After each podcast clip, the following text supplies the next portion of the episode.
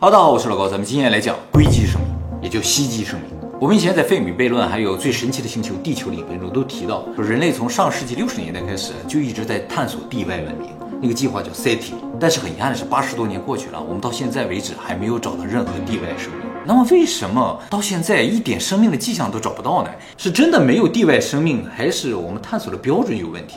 我们都在找和我们一样的生命。哎，对这个问题，我们以前也提过，是吧？事实上，我们目前探索地外生命呢，基于两个准则。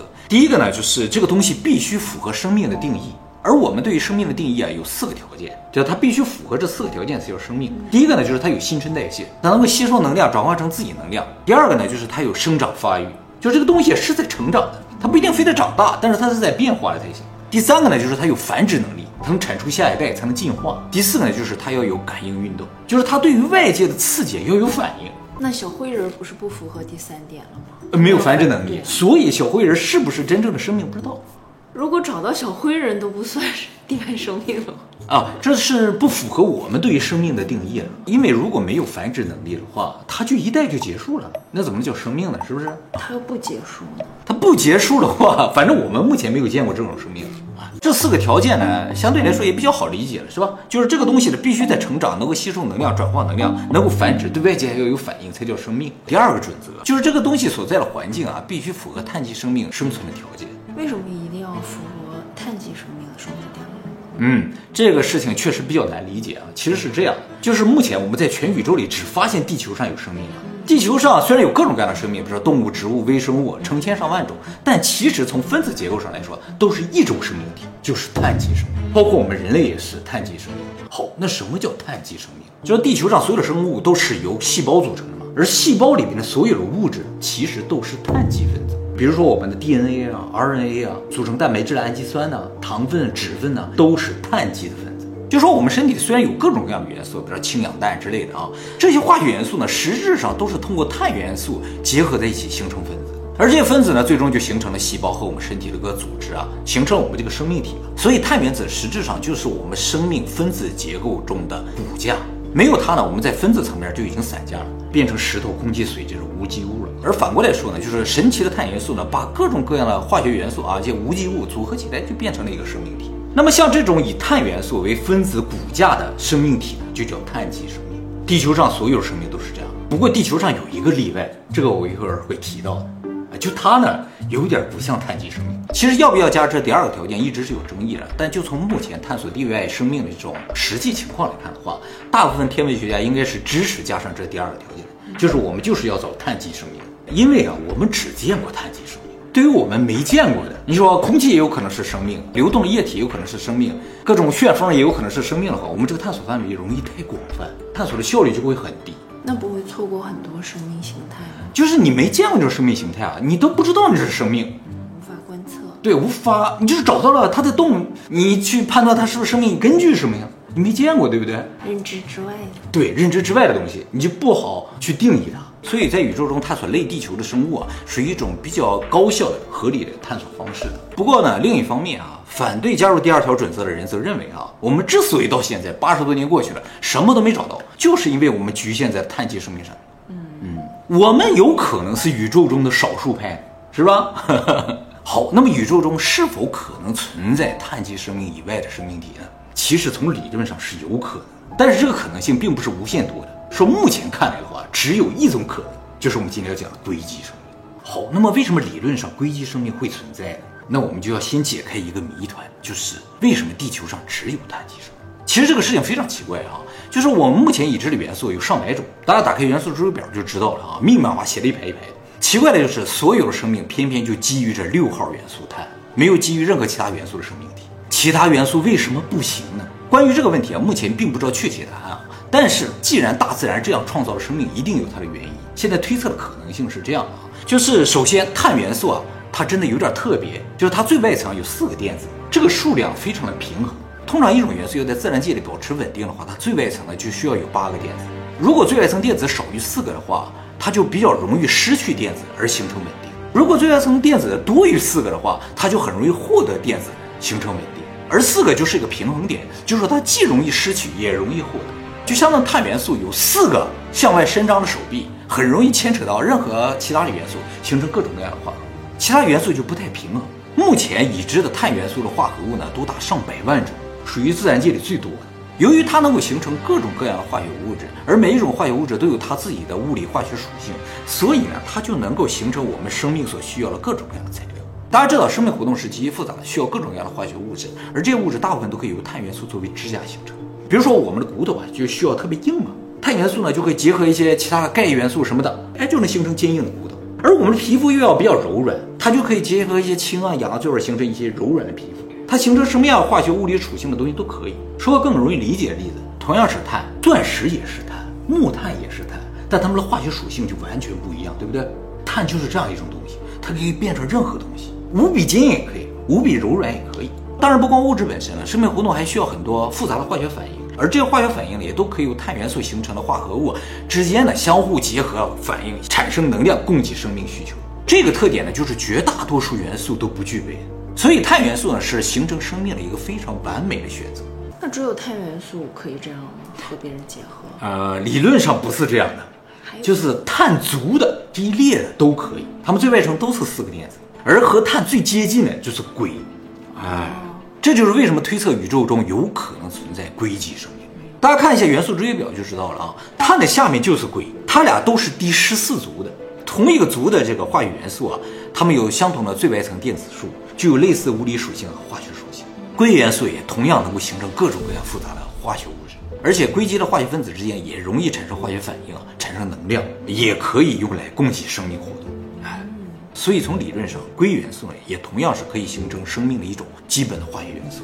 而且根据化学属性推测啊，硅基生命如果真的存在的话，它可能在各个方面都优于我们碳基生命。它们如果有智慧的话啊，它们的这个智慧应该远远超越我们。在讲为什么硅基生命可能优于我们之前呢，我们先讲一下为什么地球上没有硅基生命。因为啊，地球的环境特别不适合硅基生命生存。硅基生命啊，特别怕两样东西，一个呢就是氧气，硅啊一碰到氧气就变成二氧化硅，变成沙子了。而沙子极其稳定，和大部分东西不会发生化学反应，所以硅基生命一旦来到地球，立刻就变成石头，变成沙子，就死了。你看看撒哈拉沙漠，你就知道硅基生命来了有多惨，就变成那样。硅基生命另一个怕的东西是水。都是我们需要的。呃，对，除了二氧化硅之外啊，硅的大部分的化合物啊都溶于水。也就是说，硅基生命啊，它就算是不变成沙子，它落到海里了，立刻就融化了。也就是说，地球啊，对于硅基生命来说就是地狱，来了就是死，不是变成石头就是融化。反过来说，像月球、火星啊、水星那样的地方，可能比较适合硅基生命，既没有氧气又没有水。这也就是地球上没有硅基生命的根本原因，就是他们怕的两样东西，我们特别多。那有可能他们生活的地方，我们去了就是死。对呀，当然了，也不是说地球上就完全没有硅基生命。我刚才不说了吗？地球上有一个特别的东西啊，这个东西啊，有可能是半硅基生命体啊，就是一个东西。这个东西呢，就是硅藻。啊哎，硅藻大家应该都听说过是吧？硅藻泥啊，大家家里也可能有啊。硅藻是一种主要生活在海洋、河流中的单细胞生物啊，当然空气中也有可能有，它特别的小。目前发现了唯一一种半硅基生命体，它的细胞壁呢，就是由二氧化硅形成的，啊，也就是说它的细胞壁是石英的。由于它的外壳是石英的，所以呢，在显微镜下，硅藻都呈现非常规则的形状，像万花筒一样。这么好看啊！哎，对，它和我们的细胞是不一样的，我们细胞是软的嘛，它是硬的。它每个细胞长得都不一样呀。啊，对呀、那种类不一样的，有上百万种呢，这些都是硅藻细胞。在显微镜下看，它就不像是生命这样特别的规则啊，就是因为它们都是石英的，所以它的细胞壁非常坚硬啊，也是非常稳定，耐强酸，反正比我们是强很多了。它是石英嘛，但是很遗憾的是，它里边仍然是碳基生命，所以它属于碳基生命，只是它有个硅基生命的外壳。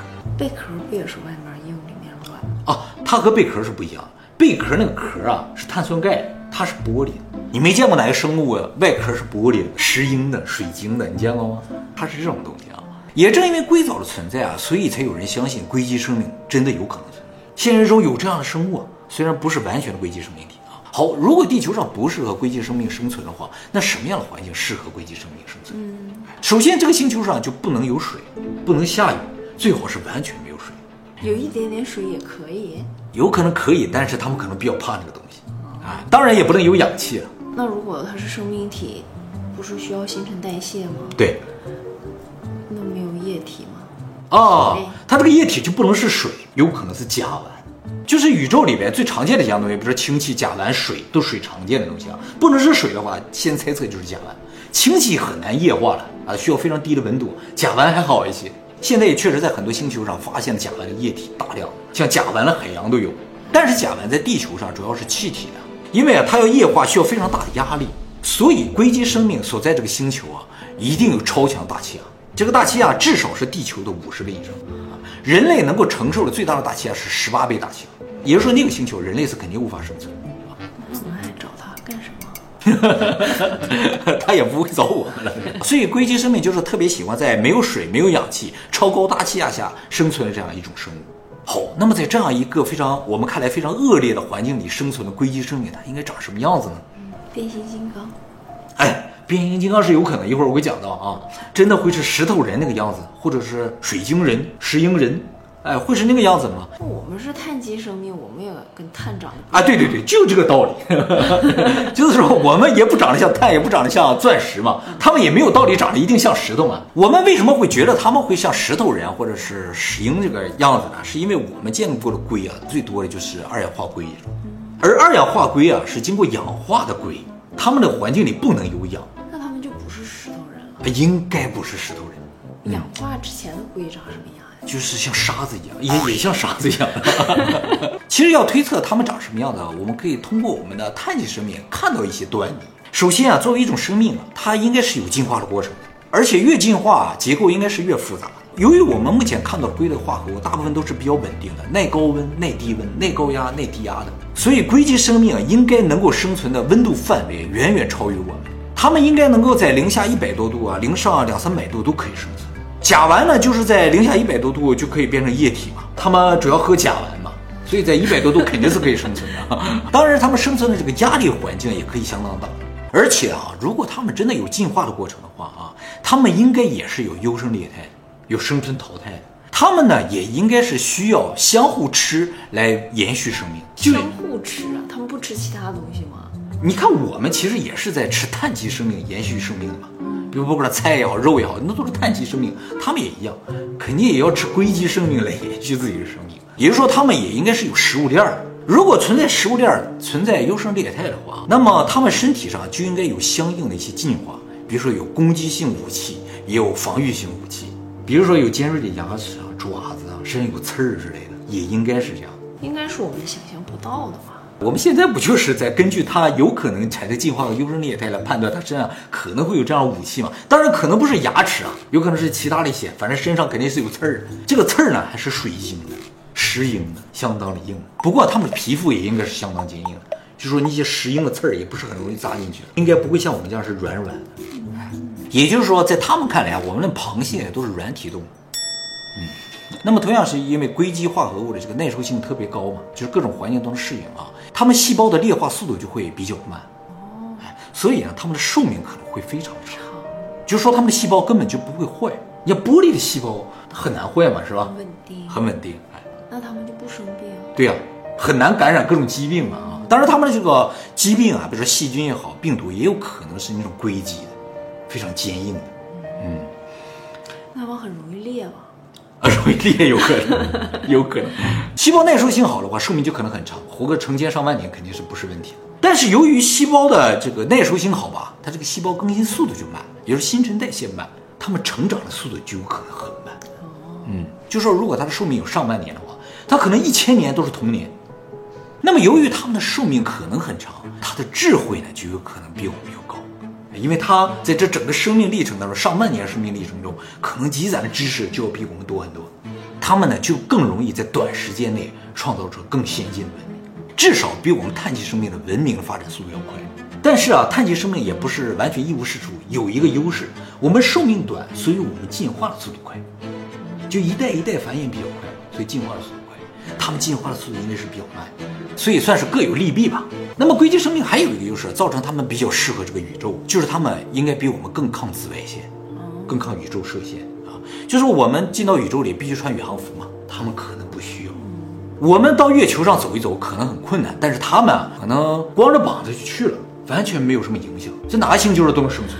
他们不需要穿衣服吧？对，所以他们有可能更适合星际旅行，更适合星际。他们到了任何一个星球，也几乎不需要改造，直接就可以在那生活。咱们到火星还要改造一下，他们完全不需要。所以宇宙中如果真的存在硅基生命，应该到处都是。他们的城市也好，遗迹啊，应该在很多星球上也都有。所以啊，我们也许真的应该认真找一些硅基生命，不要再去找水了。有水的地方一定没有他们啊。那就没有我们的同类了。我们的同类应该是比较罕见的，那他们也不会攻击我们的地球，他们至少来不了，他们也不愿意来。他们应该有技术可以来，对，按但是没有必要。应该没有必要。就比如说，他们一看太阳系，就这第三个行星特别不适合生存，反倒就宇宙中没有水那地方啊，说实话有点可疑。哎，这个地方就特别容易有硅基生命了。这个呢，就是目前通过碳基生命推导出来的硅基生命可能存在这种形态啊。但其实关于硅基生命还有另一种假说，是这样的啊，就是如果我们只看生命探索的第一条件的话，就是这个东西啊能能量转换，能够成长，能够进化，对外界刺激有反应。通过这几个条件来判断的话，其实地球上已经有了某一种硅基生命。就是说这个东西啊，我们虽然目前不觉得它是生命，但是它很符合这个条件，它也是硅基的。AI 哎，没错，就是电脑。大部分人应该知道啊，这个电脑的核心这个 CPU 啊，它就是硅做的，半导体嘛。其实不光 CPU 了，电脑里大部分芯片啊，不是大部分，全部芯片嘛，都是半导体的，都是硅。它已经控制我们了。啊，所以啊，电脑就是一个完完整整的硅基生命体，它能够能量转换嘛，它能够进化，它也对外界有反应，只是它现在还不能够繁衍，可是繁衍对它来说不是什么难事啊。也不难，对吧？它想繁衍，它想拷贝自己的话，很容易啊啊！所以啊，它已经几乎就是一个生命体了。按照第一定义的话，我们换一个角度去看它的话，对。而这种硅基生命体啊，它最终会发展什么样子？就像你刚才说的，变形金刚。哎，它比我们刚才说那种自然界产生的硅基生命更为强大，因为啊，它的思想和它的肉体是完全分离开的。它的肉体不必要是硅基的，它的大脑是硅基就可以了，身体可以是金属的，而且身体可以换，因为它的思想就是一段程序嘛，程序可以拷贝到任何其他的地方去，它的寿命就是无限的，它不会死的。而且呢，它的身体既然可以不是硅的话，它就不怕氧，也不怕水，它就可以来到地球。所以变形金刚来了嘛，是吧？但是电脑是我们创造的呀，哎，它不是突然从外星系来的。你注意到关键了，就是这种硅基生命体啊，是由碳基生命创造的。其实不光你注意到了这个问题，还有一个人注意到这个问题，就是伊隆马斯克。伊隆马斯克在前几年曾经做过个演讲，提到过这个问题。他说啊，我越来越觉得有点奇怪，就是人类啊，有可能是一个启动程序。什么东西的启动程序呢？硅基生命的启动程序。他说我不知道为什么啊，硅基生命有可能在自然界里无法自己产生。为了产生硅基生命呢，它必须先有碳基生命，由这个碳基生命来创造硅基生命，以启动它。所以有可能我们人类啊，只是硅基生命的一个启动程序而已。